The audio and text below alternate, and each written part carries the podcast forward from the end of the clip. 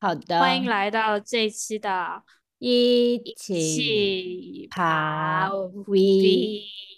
八，感叹我们是不是没有任何一点 感叹号？没有从来没有默契过？从来没有默契，真是太那个了。好的，好，上一次录制也是。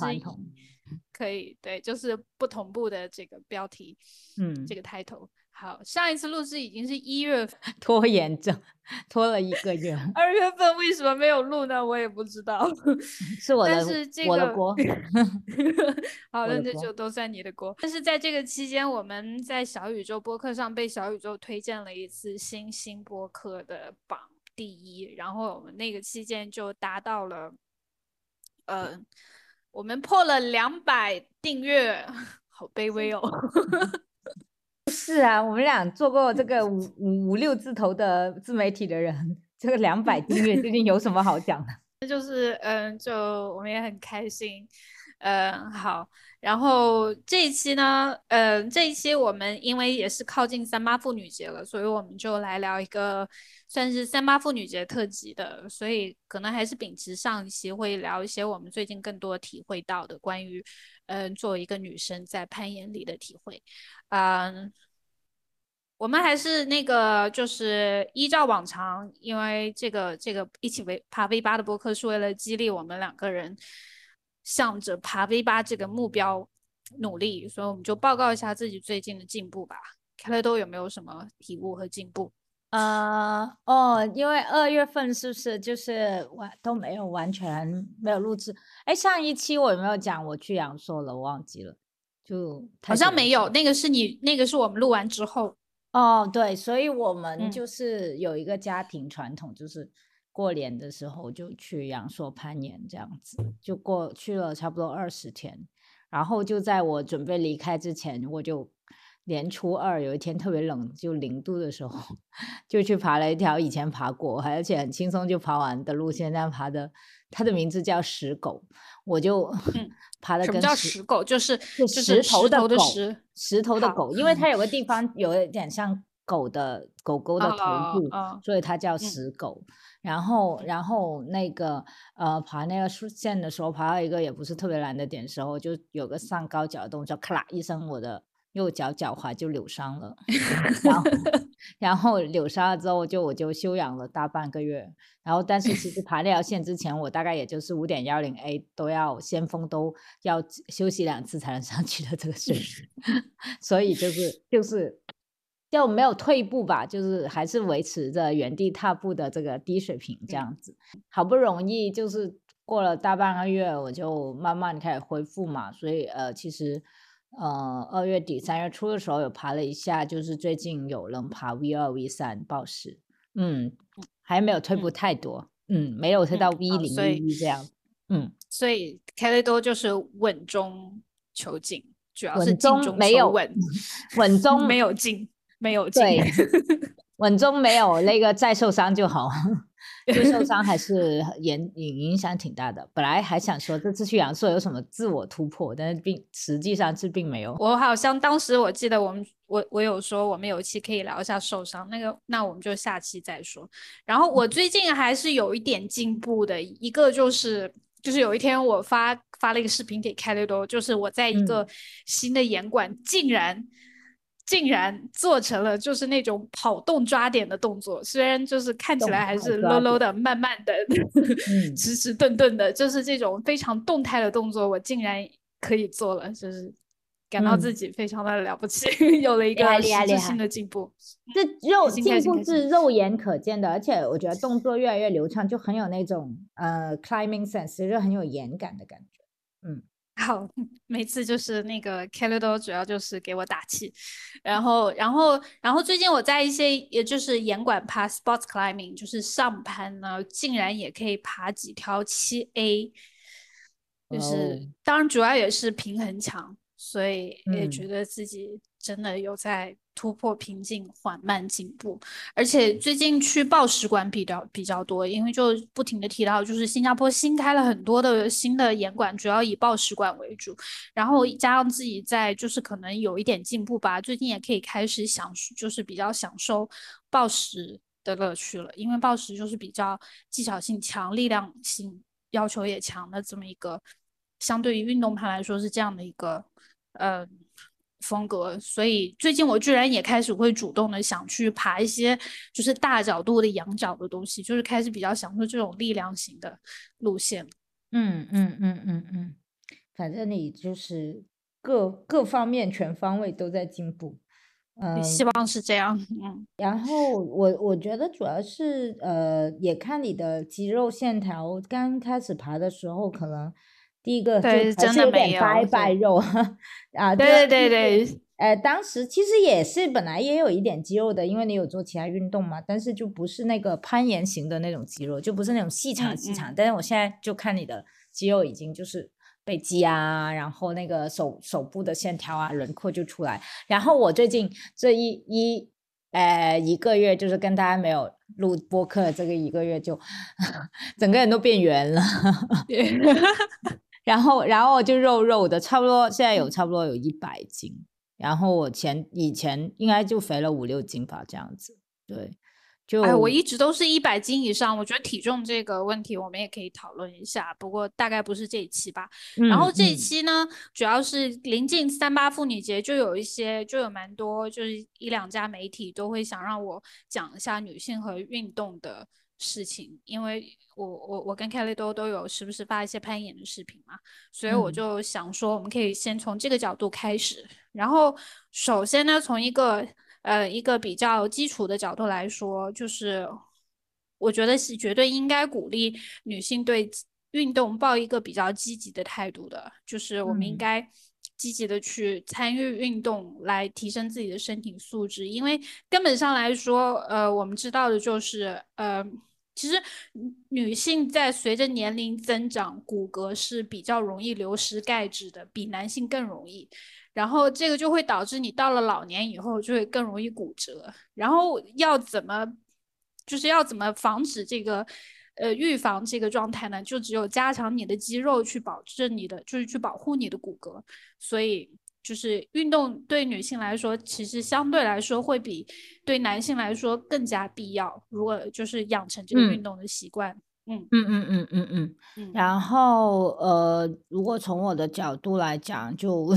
因为我我不知道为什么我每年的公三八妇女节都有一些跟就是性别倡导的工作，反正跟我的工作蛮有关系，因为我主要做公益啊，或者是社会创新的项目策划嘛。然后但是呃，我倒没有人没有做过专门呃。就是 Women in Sport 这样的这个主题，然后今年可能会做一些女性在科技领域的，就是倡导方面的一些 campaign。然后我我我我有在想是，呃，其实现在，呃，像之前有一期讲过嘛，就是说现在，诶，攀岩馆里面女生还挺多的，就是而且越来越多这个趋势。对。然后还有还有一个点就是，我觉得就是呃。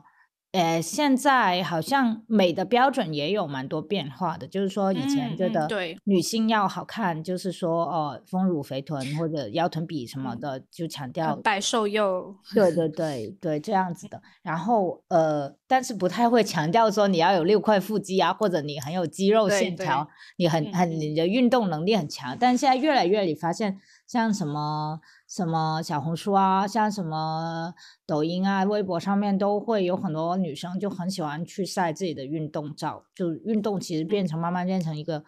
fashion 吧，就是流行的一个概念。啊，我其实觉得，呃，其实运动本身其实对，呃，嗯，打破以前的那种女性刻板印象还是很有、很有、很有作用的，就是让更多人觉得自己更 strong 了什么的，嗯。对，说起来，我最近发现新加坡有一个岩馆，我经常去叫 Lighthouse。它这个岩馆是一个众筹的岩馆，这个它的这个创立的方式让我觉得挺新鲜的。然后它为什么可以达成众筹呢？因为这个岩馆的新加坡当地的一个攀岩名人，他是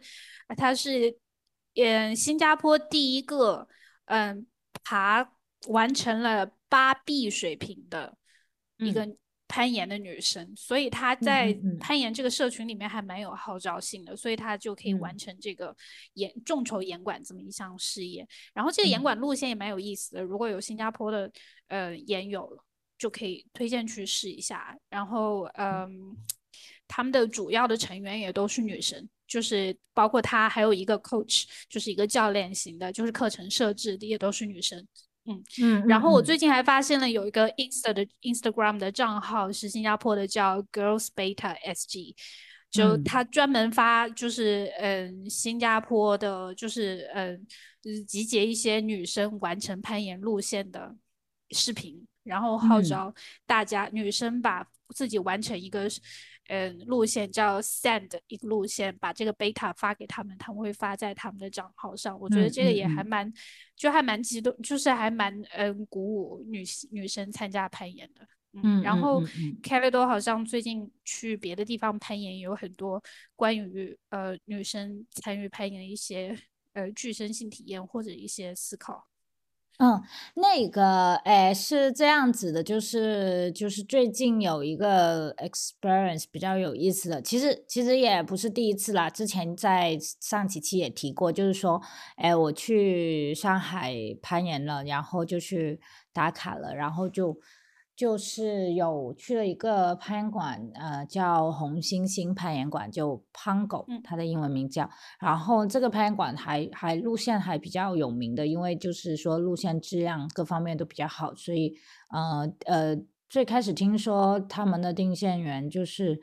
呃，好像是从日本回来，还是在日本呃攀岩馆工作过有一段时间，我我不记得是不是啊，还是请日本的定线员，反正就比较偏日系的风格。因为，我们知道其实日本攀岩的那个就比较强大嘛，就是他们呃基数比较好，基数比较多嘛，运动的人。然后呃，就有一个感觉，就呃现场很多攀岩的女女生，呃也不只是女生哈，就包括也有 男生，就是。呃，肌肉就还蛮漂亮的，就你会发现他 们把身体练得特别的 muscle，嗯嗯，特别特别特别美，特别有线条美。对对对对对，就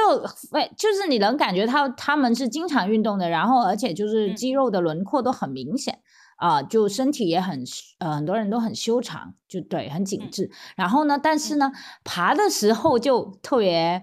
搞笑，就是会有一些人他就爬的比较。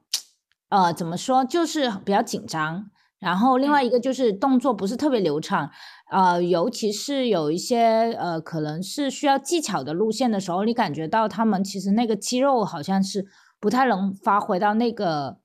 那个作用的。就感觉那个肌肉跟他他们身上的那个肌肉的比例，因为我现在就完全没有肌肉了，基本上就全身都是白白的，整天都 捏着自己的肉肉 在玩，就手啊背啊都是肉。然后呢，就就感觉他们这么就是这么练的这么 muscle，但是呃有一些路线其实他们没没太用上他们的这些肌肉，就感觉到挺好奇的这个点。然后我我的一个分析的点是觉得就是。呃，很多的这些呃攀岩者，呃，可能他们并没有太去了解如何让自己的身体去去适应这个路线。然后我就会有一个概念叫做 climbing body，就我就认为说，如果你呃中文翻译可能比较合适，叫合适攀岩的身体。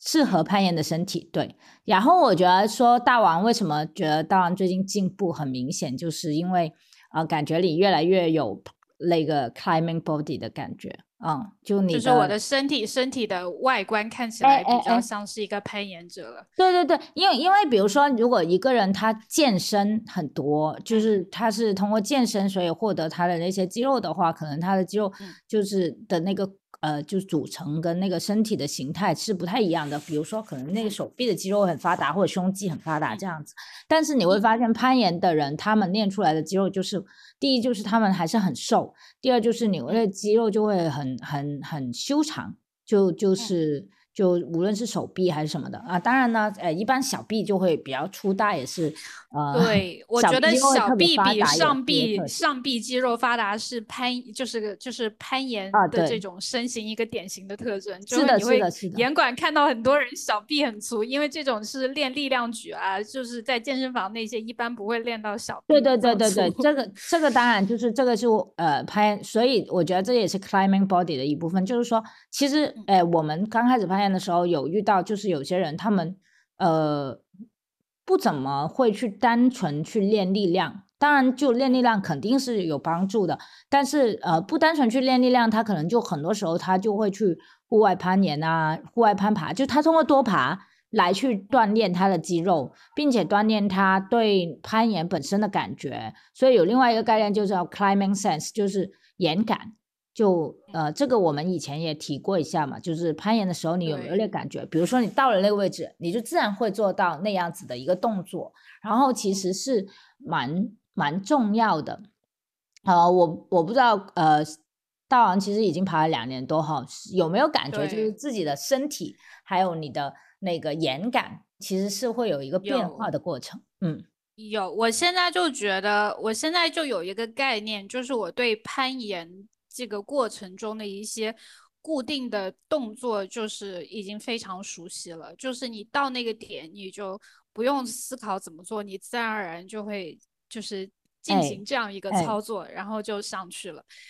嗯嗯嗯，呃，就是一些个体的延感。其实这个对眼感，就是说它是一个比较通俗的表达嘛。其实如果我们从认知认知的角度来讲，就就从呃讲回心理学的角度里面，就有一个。概念叫呃具身认知嘛，就是具身认知其实是讲的是说，呃，当你的身体做出某一些动作的时候，你的反过来你会对你的大脑有一个就是反应那种 reflection 一种状态。呃，最经典的其实就是说，呃，有一个实验就是说，我们咬着筷子的时候就会做出那个笑的动作嘛，如果咬着一根筷子。啊，然后我们的大脑就会有一个你你在那个笑的那个时候，嗯，就是你开心的时候的那些反应和情绪嘛。然后这个是一个一个例子。然后其实反过来说，其实我觉得就是当我们的身体其实是做出某一些动作来的时候，可能就是就是去到那个位置，你这样抓点了之后，其实你身体反过来也已经给了你的大脑一个信号。接下来下一个步骤应该是做什么，对吧？就是它它它其实是变成，呃，它有点像自动化，呃，有另外一个概念哈，就是自动化加加工 （automatic processing）。就这这个可能啊，我们我们那个 neuroscientist 可以给大家解释一下。就就是这个，我因为我们那个就是就是大脑和身体的这个动作有一个 top down 和 bottom up 两条路线嘛。嗯，我觉得你刚才说的就自上而下和自。自自下而上，就是你刚才说的比较比较比较倾向于自下，呃，就是自下而上，就是由你的那个呃，就是你的末端的，就是比如说你一些动作。而影响到你大脑的一个处理过程，就是一个 bottom up 的过程。对对，然后在这个过程当中，其实你就不太会意识到你自己做了什么动作。比如说骑车的时候，有时候你有一些骑车或者开车的时候，是吧？就是老我们说老司机，对，就自动化自动你就会 哎，有个车来你就闪，你就你就避，你就往左一点，哎，右一点，你去做这些判断的时候，踩离合、踩油门就自动。对对对，你其实是是不太需要说你要。花反哎时间去反应，或者是有意识到这个事情，你可能就做了。然后，然后其实在也我的这样的过程，嗯。啊，其实，在我的研友里面，我觉得这个反映出来的就是一个每个研友的风格，就是有的研友他真的对自己的贝塔，对自己刚才怎么完条完成这条线的没有任何记忆，也没有任何概念，就是 这就是一个很典型的体验。这样，对，但我我我是相反的，我就会知道我怎么去完成这个的。然后我们那个泰国姐姐，我就说她的她的。就是他的眼感天生就比我好，就是他完成一条线，他完成了，然后你问他刚才怎么做，他完全不记得，然后他也没有办法给你背他的建议，然后他甚至会说出跟他刚才完成的方式完全不同的方式，然后我经常会指出说你刚刚根本就不是这么做的，你不要在那边胡说八道。然后就是有一些人他是这样的，他是不记得的，嗯，对。但是我觉得，嗯，就你好像也说了，就是说你要对这些动作有一些思考会比较好。呃，其实是这样子的，就是说，呃，这我我们其实是聊到，呃，有一个最近遇到一个事情嘛，就是在去就攀岩的时候，就有遇到一些女孩子，然后可能刚刚开始攀岩没多久，然后爬一个可能也比较就是稍微进阶，对他们水平比较进阶的路线吧，然后可能在同一个地方就一直卡住过不了。然后昨天也有一个朋友跟我讲说，他一直就爬 V 二，然后要爬到 V 三，基本都爬不上去，因为他觉得是自己力量不够，因为他拉不起引体。我说应该是不是的，就是应该还是说你的方法有问题。那我就有诶。教了他们一些小的技巧，就我在观察他们爬的时候，就意识到他们其实是没有去调整自己的一些小的动作，因为你知道，呃，呃，攀岩的时候，你呃，你的重心的转移啊，或者是你的手手臂、你的一些角度，你只要微调一下下，你其实那个效果就差很远，你的。腿折膝的时候，应该往左还是往右，对吧？然后其实其实，而且每个人就是什么一千个人有一千个哈姆雷特是一个概念，就是说，呃，攀岩也是，就是每个人其实都可以有自己合适的方法。比如你的身体，你就是人家就是左扭右扭上去了，你就是扭不到那个地方，你就必须得跳，是吧？或者有些人他就是跳不了，或者他就挂不了脚，像我就挂脚很差，我就经常挂不了脚，那我可能就会用动态发力的方式。所以你找到你以你的力量和你的水平。和你的身体条件最合适你的那个动作其实蛮重要的，但是呢，你就会发现其实大家对自己攀爬的动作没有认知。那个没有认知是什么什么概念呢？就是不太会用省力的方式爬，或者我我俗称的眼感不太好，就就眼感不太好的那种状态是什么呢？就会觉得，比如说他经常手臂都是。就紧绷的，他不是说，嗯，我不发力的时候打直，因为这样其实是比较专业然后科学的一个发力的方法嘛。那所以他可能就找不到他好发力的位置或者动作。然后第二个就是可能在发力的一个瞬间，你需要做一个，比如说跨步的重心转移，比如说从左转到右。就就是在你出手的同时，瞬间你有一个转动的动作，那这些都是那个叫 coordinate，就是就是身体的协调性。协调我也很差，这个是对对对，这个是我下一个要努力的。就就是他们在爬一条路线，就是有有跟呃两个女生聊，然后他们爬一条路线的时候，就呃我抓住了。就是要要抓一个比较远的点嘛，然后那个左边手点不好抓，然后他要抓住左边的点，那个点也不好抓。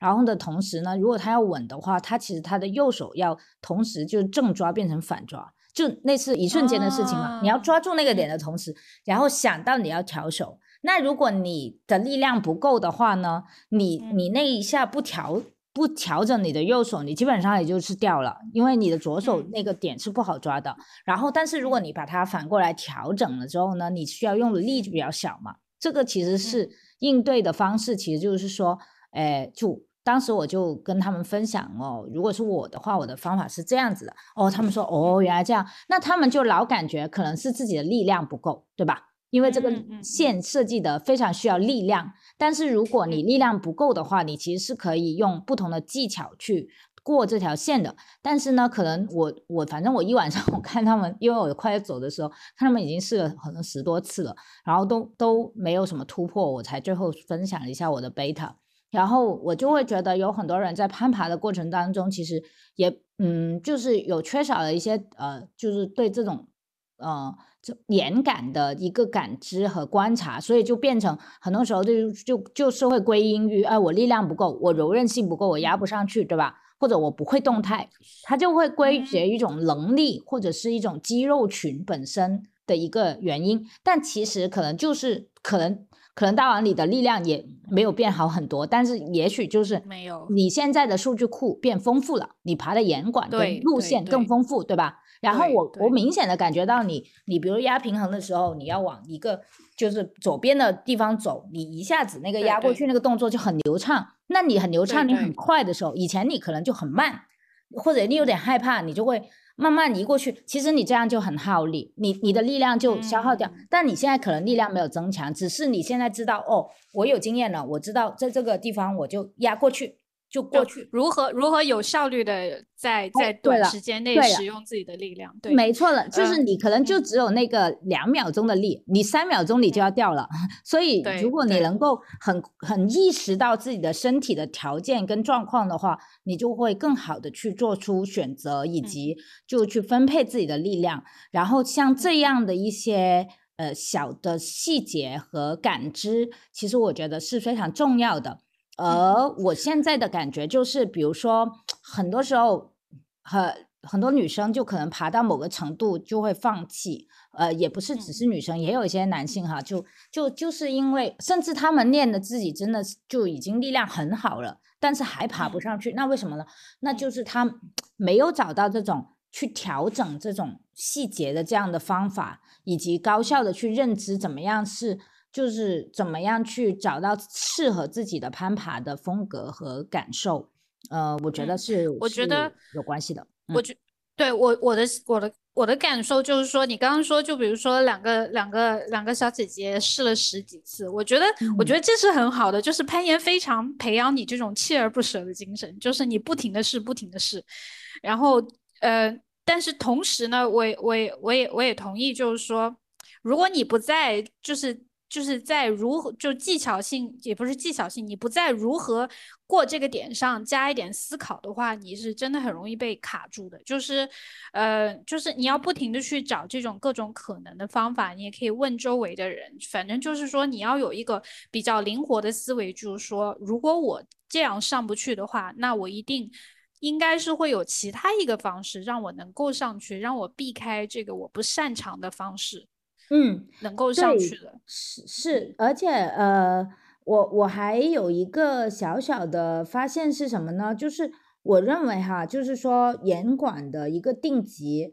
诶，虽然我们就就事论事啊，我们俩最最最厉害也就爬个 V 三 V 四哈，就 V 五 V 六，我就我们就没有发言权啊，就高手区我们就离 开了哈，对吧？高手区就可以现在回回避下面这一段的发言。就我认为就是说。如果比如说从 V 一要到 V 二，或者 V 二要到 V 三，那你这个进阶本身，很多人就觉得啊，我要去进行一些力量训练，因为我最开始也跟你是这么说的嘛。但是我我现在也意识到另外一件事情，就是有没有可能他其实是就是缺乏了这样我我刚才说的那个过程，就是对细节的微调以及对眼感的培养。呃，而我觉得那种其实是跟基本功是有关系的。就基本功，比如说你你你最开始去严管攀岩的时候，你会不会就是在最开始热身那段阶段就是平移？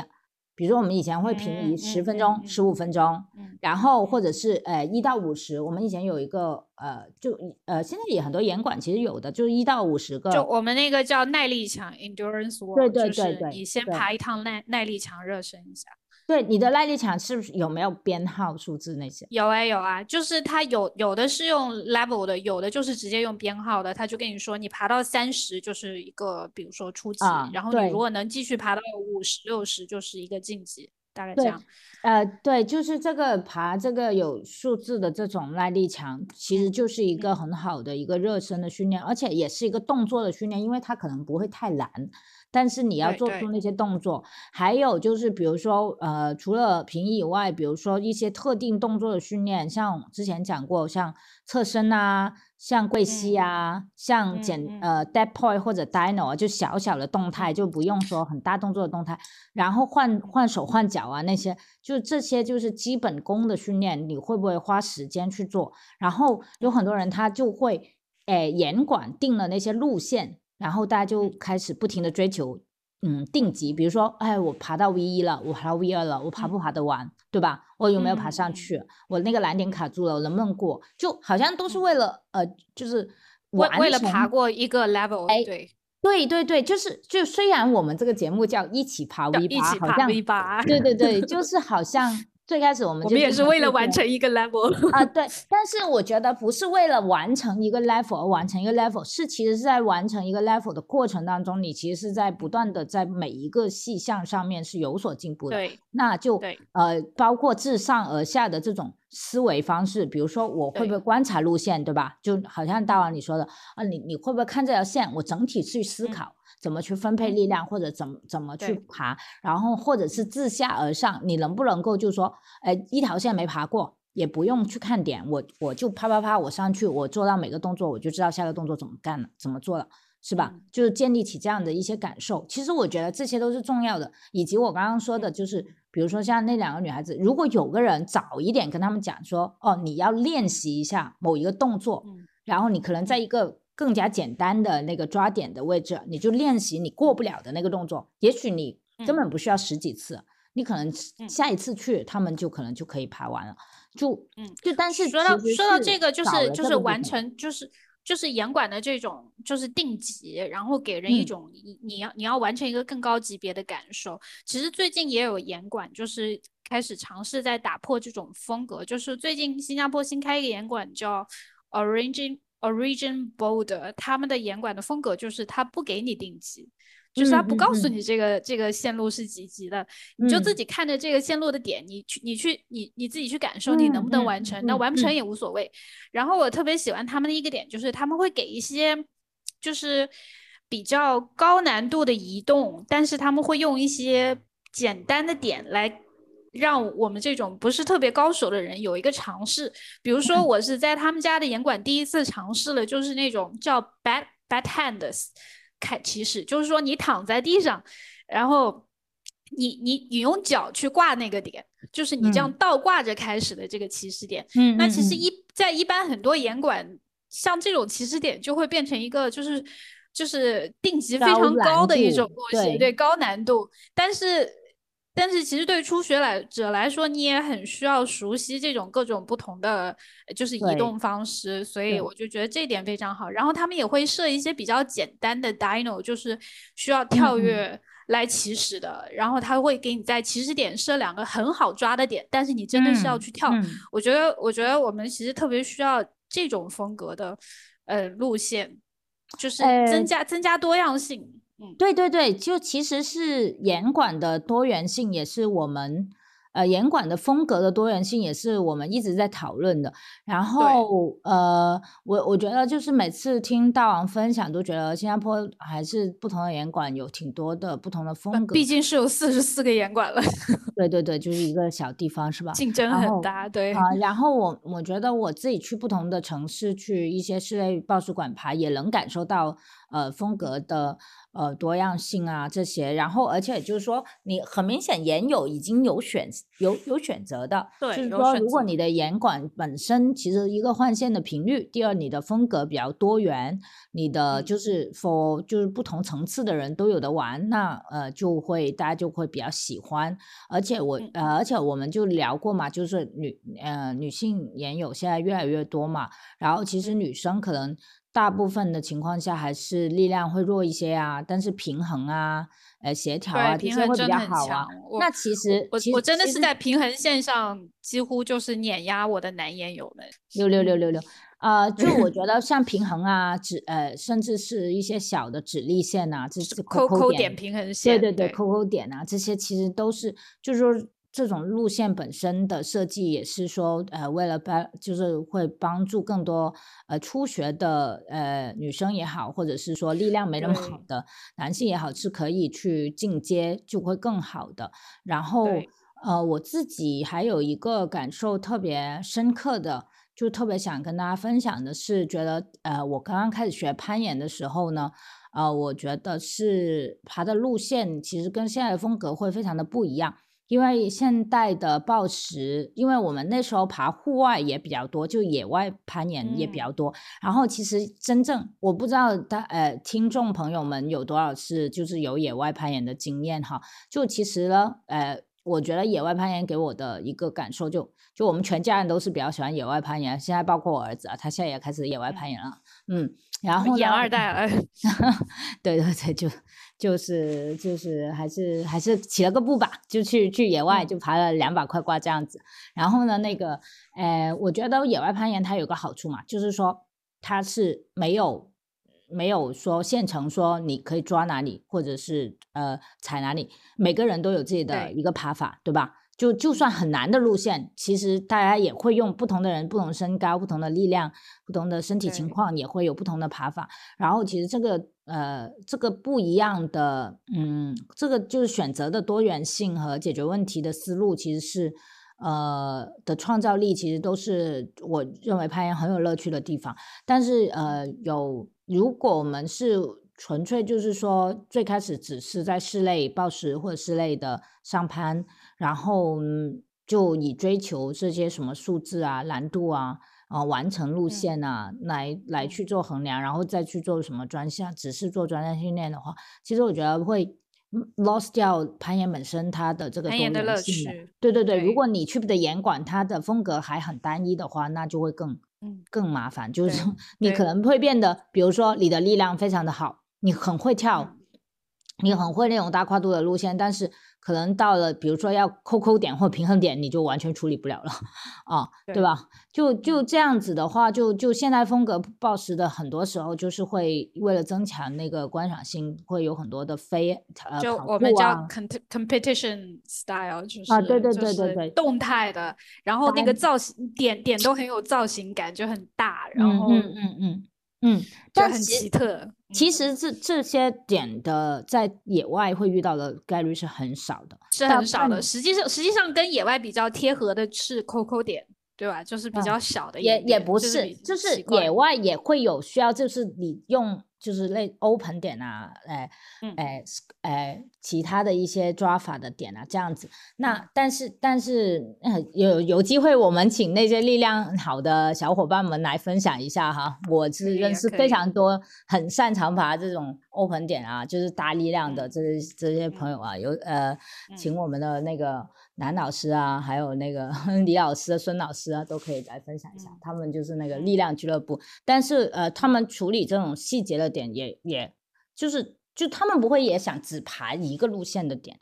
就我我觉得就是术，虽然术业有专攻，但是没有人想他的世界是就是很单一的，因为我们现在不是去参加比赛嘛。我觉得大部分人其实是想攀享受攀岩的乐趣嘛，所以呃嗯也是希望就是攀岩馆能够呃在定多样性一点，考虑多样性一点吧，对，嗯。然后多点互相呃不同严管去交流啊，然后去哎，其实我发现了一个很有趣，就是其实你可以在网上看一下其他严管的一些路线是怎么定的，嗯。是是这这挺有意思的哦。现在你会发现，现在不同的地方有很多线，然后研友也很爱发在什么小红书啊、抖音啊，或者嗯是微博啊、嗯视频号上面嘛。然后其实你去搜一下，你就会看到很多其他严管的线，然后就就对。还挺有意思的，觉得就特别羡慕那些有很多线爬的地方。嗯，其实就普通攀岩的爱好者来说，我觉得也可，我们也要主动选择一下岩馆。就是其实你去大概去一下，你会知道这个岩馆注重的风格。如果你觉得这个岩馆的风格不适合你，你就可以再寻找其他的岩馆。就是哎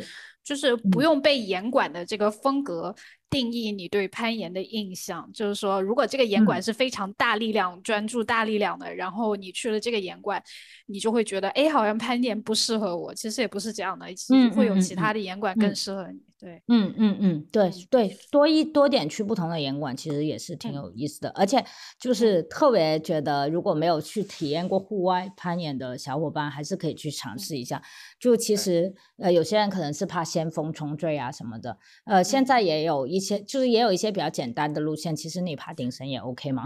就可以去尝试一下。就是。嗯嗯，我也讲一下这次去阳朔有一些小的嗯体验，好不好？虽嗯然很嗯虽然爬的时间很短，就受伤了这次去阳朔就呃没有没有，其实主要是下雨，特别特别冷，嗯就差不多嗯两三度这样子的，呃然后又下雨的话，体感温度就可能就零度。那这样就嗯是你爬的时候就瑟瑟发抖，知道吗？然后就我们，而且我们去了白山嘛，就如果是比较简单，那边它是那个岩壁是湿的，所以就只能爬简单的，很滑耶，岩对对对对对对对对，因为但我水平又不太高，所以能爬的线路就比较有限。嗯、但是我我有一个感觉是什么，就是说还是那个无力感嘛，就是特别 特别容易就力竭，因为都是它是仰角，就是度呃角度比较大，所以就其实是需要力量很大的。虽然呃，但是点都很很大，很好抓，但就是因为角度比较大的话，就耗耗力就比较多嘛。对这个耗力，对，然后呢，这这也是这也是，啊，你继嗯续，然后呢，就比较有意思，就是说，哎，其实我我一般这种路线的处理方法是什么？就力量我是肯定没有的，因为呢，可能你 一段时间没练，灵灵体就是两个都拉不上去，标准的话一个都嗯可能拉不上去的这种情况下，就爬这种线，基本上你就是就等于是 zero，完成的可能性是 zero。那那么呃，我是怎么就是这样子，什么一步一步的爬爬上去，或者能够连续做几个动作呢？就是靠快。就是靠我跟你说的那种呃眼感，就比如说我可能一个哎一个地方它抓手很大，但是它很远是吧？下一个点，然后可能我就做一个侧身拉到下一个点，我出手抓下抓到下一个点的同时，我可能就把膝盖往左撇，然后下一个点就我已经呃大概观察了一下线路，所以我预判了下一个点在哪，所以我可能会连续出手，快速的就是过两三个点，嗯嗯，这样子对对。呃，或者就是，尤其是快要到挂快挂的时候，你就是能够就是熬到熬到挂快挂的那个位置，然后把它挂上了之后，再让自己就可以歇一下。弹 take，对，对对对对对，就对其实都是对虽然我们已经是其实不在乎不在乎不在乎 tight 或者 take 了，就是反正就啊是完成就行，爬完就行，随便。呃嗯美丽对，先锋对体力的，就是对耐力的要求还蛮高的，因为就算因为你在野外，肯定这个线路的长度跟室内是不一样的，室内严管最嗯。多也就十米、十二米，然后嗯。甚至有一些严管，它在先锋的墙上，它先锋的墙就会做的比普通的运动攀墙要高，然嗯。后新加坡最高是十五米，是。就是这种长度上的增加，本身就就就增加了你就是爬到最后的那个疲惫度。就是我我感觉我的困难就是经常会出现在不是我完不成，而是到了最后三分之一，我真的是非常累了。就算就算这个嗯线路，对，就是力竭，就是就算这个路线，其实在运动攀的这个高度，我完全是可以完成的。到那个时候，因为你没有力气了，你嗯你也就对抓那个点没有把握了，所以。所以就是对于先锋来说，就是耐力也还蛮重要的。嗯，然然后我就这一次去的时候也见到有些小朋友，呃，也是女生哈，就嗯 好强啊！他们在爬那个中国攀，中国攀就是五嗯点幺四的路线。然嗯后嗯听说有之前就听说一个新闻，就一个十二岁的小女孩爬完的那条路线已经是，呃，就是算爬这个难度级别年纪最小的小女孩了吧？就嗯就然后结果最近又有什么九岁的爬完的消息传出来。然后我在现 场就有看到，现场看到就很惊骇，这个 就是九就是九岁的小女孩是吧？对，呃，我不知道她，嗯，应该是另外一个小女孩，就是她也在嗯。爬，然后她就是在磕那条很难的那个路线，然后就就在磕中国攀嘛，然后那个路嗯。线你知道，就是很多呃成年人，然后那些呃，尤其是力量特别好的男生，其实他们都要磕很久很久，然后这些嗯。小孩子就很就是其实他们只能寒暑假。不是嗯，他们只能用寒暑假来爬，就他们不可能说有很多时间去来攀岩什么的，因为还要上课嘛。然后就很短时间就能来完成这样的难度级别路线，你就觉觉得就是这个世界实在卷的太可怕。然后还有一个点就是也会很开心，就是说你看到很多小女孩在攀岩，比如说嗯也遇到一个可能。呃，十十四五岁的那个女生，就是去年也看到她跟爸爸妈妈一起来，今年有有也一起来，就越来越多那个女生其实是呃从很小就开始参与到呃攀岩里面去，你就会觉得哎，其实未来其实嗯呃无论他们做什么啊，就是就是会感觉就至少其实他有一个这样的运动的训练，因为攀岩其实他你常常要面面对就是失败啊，就失败的可能性是非常高的，就是经常都跑对不上去。对对然后你要面对他要很有耐力，对吧？爬户外，因为那些线最短都是二十多米的，然后三三十多米，我担担心我自己再次开始爬户外的时候，肯定表现非常的渣。没关系，没关系，就是就都是体验嘛，然后就、嗯就二三十米嘛，正常这些路线都，然后就非常长，耐力要非常好，然后经常在上面就是一两个小时这样，对吧？就就嗯然后而且他们也有可能被伤病困扰什么的，回家还要做做训练，就一个星期可能还得去室内严管训练个三四次。那你想，你你要培养一个小朋友什么耐力啊、意志力啊那些东西，是吧意？志力，呃，你你不用想，如果一个小朋友他说他能爬到什么什么级别，就爬到幺二幺三或者是什么，就就像那个爬中国攀的，就我们遇到那个小女孩，应该就是也就是三四年级，然后就就那么小，其实她有这样的一个心态跟状态，其实做很多事情，我觉得都是很蛮有可能成功的，就是说挺符合。哎，我我们以前有一个，你记不记得有心人有一个我们有一个也分享的老师叫彩童嘛，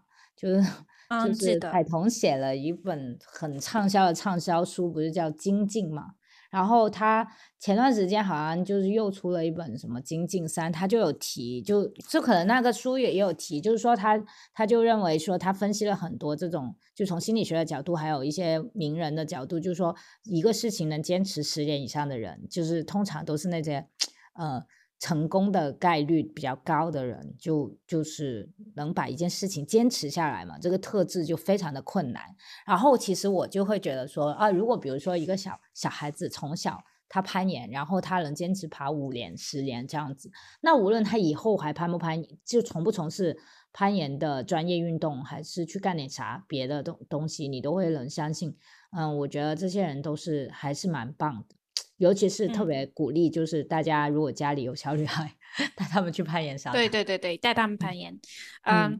我觉得我还想顺便说一下，因为最近我们好像也听了一些运动类的节目，有讲到呃女性和运动，然后其中就会提到经期，对生理期，嗯，然后就会非常强调，比如说女性要根据生理期安排自己的训练计划。但是我觉得对攀岩来说，我觉得其实嗯。对于攀岩爱好者来说，没有我我的我的我的看法是没有必要那么严格，因为我觉得就我们攀岩爱好者这个级别的训练强度，其实没有到要说我们要严格根据经期去安排的程度。而且经期的感受，我们女生也知道，就个体差异很大。然后我的研友里面就是有女生，比如在经期量比较大的那一天，她就会不会攀岩。然后我我本人就是我我攀岩的频率和嗯体体验跟经期是没有关系的，就是我经期在呃头头几天的时候，我也完全可以去攀岩这样子。嗯，我不知道，嗯，开了多的体验是怎样？我直我直接 就是经期第一二天去参加比赛，就 就是就是好像好像表现还不错，还有一两次拿了冠军呢。那个就就是对我来说好像影响不是特别大，就我本来就是所以我觉得很激烈，但是其实最主要就是就是可能是疼痛嘛，就是还是会有些人呃经期经痛的。那个痛经的问题会比较严重，那这种情况或者会感觉到比较虚，我觉得这个完全就是个体体验。你觉得不舒服，就不管是经期还是不是经期，你觉得不舒服，你就可以不去啊。对对对。但但但我觉得，比如说有一些在，比如说像力量举这些，嗯，这些训练比较大强度的训练的时候，就会有，比如说要根据经期，经期的什么时候可能会比较有力量，经期的，嗯，后期可能会比较没有力量，嗯，但我个人的体验也是。每个月的差异很大，就有的时候经期基本上是经期前，你会感觉自己的力量强度比较大。但是我个人体验是，当你感觉到自己的很有力的时候，也未必你的攀岩表现就特别好，因为攀岩这个它也不是完全靠力量的。所以我觉得，就是在我们就是我们这个中低手阶段，我们完全就可以，嗯，就。根据可以可以根据自己的情况和感受去攀岩，就是嗯，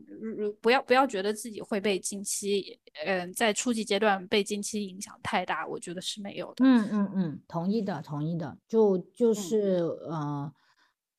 还是个体差异挺大的。我我觉得就是可能你会很情绪化，或者是啊。对，就是可能也会对你攀爬的表现有影响，因为其实呃，就生理期之前，可能有段时间我们知道叫经济呃，金钱综合症，金钱综合症，对对对，那个大王还写过文章，那个介绍这个 PMS，对吧？然后就就可能人就会比较情绪化，可能这个情绪本身也会对你的方法表现会有影响，等等等之类的。但这些都不是绝对的，就非常的个体差异，所以大家就根据自己的情况来调整就好了。对，哇，这期讲的很旅行。对，啊，我觉得还不错。然后最后，其实我想要就是，嗯，因为我们因为我们毕竟是一个播客节目，然后我们用一个播客的节目描述一个。也就是讲述一个运动相关的，我觉得其实还缺乏一些，就是肯定是很缺乏画面上的支持的。嗯，那其实其实有读者问，就是说有呃有有听众问说，呃，我希望看到我们攀岩的视频。其实我跟开乐多都是有视频号的，开乐多介不介意在这里说一下自己视频号的名字？呃。其实我最近开了小红书，大家关注我的小红书，就是也叫 Keledo 啊，就直接搜我的名字 K E L E D O L L，然后视频号也是叫 Keledo K E L E D O L L，公众号也是这个。就本人，你的视频号不是叫废柴主妇的拍啊？没有没有，那个是那个视频的系列的名字，但是我的视频号也叫 Keledo，然后我的小红书也叫 Keledo，然后欢迎大家关注。我们的对，大家大家可以通过 Kelly 多的视频号来看他的攀岩水平。然后我的 视频，我只有视 频号，我没有小小红书。我的视频号叫女子力研究，女子力就是就是就是你就女子的力量，然后女子力研究这个就是我的视频号。然后呃，对，也会经常发攀岩视频。对，呃，然后大家可以在在视频号和小红书切磋。嗯，我觉得你也可以开个小红书，就是不过最近我觉得小红书蛮多研友的，尤其 女研友特别多，所以就感觉应该呃就是可以呃看到挺多其他的研友，我还看到有 V 十的，就是什么能爬 V 十水平的那个女生。啊，好可怕哦！而且不止一个哦，好好几个哦，好可怕！就是在呃，可能也有一些是在海外嘛，就他们可以去对对对，爬一些野外暴食的那种，就就就确实水平挺高的。然后就是真的，就是女生在攀岩上的可能性真是太强了。B 十是什么东西啊？回头 share 给你。好的，好，那嗯，好，那这期就先聊到这里，大家下期再见。再见，拜拜，大家一起努力哦，拜拜，一起努力。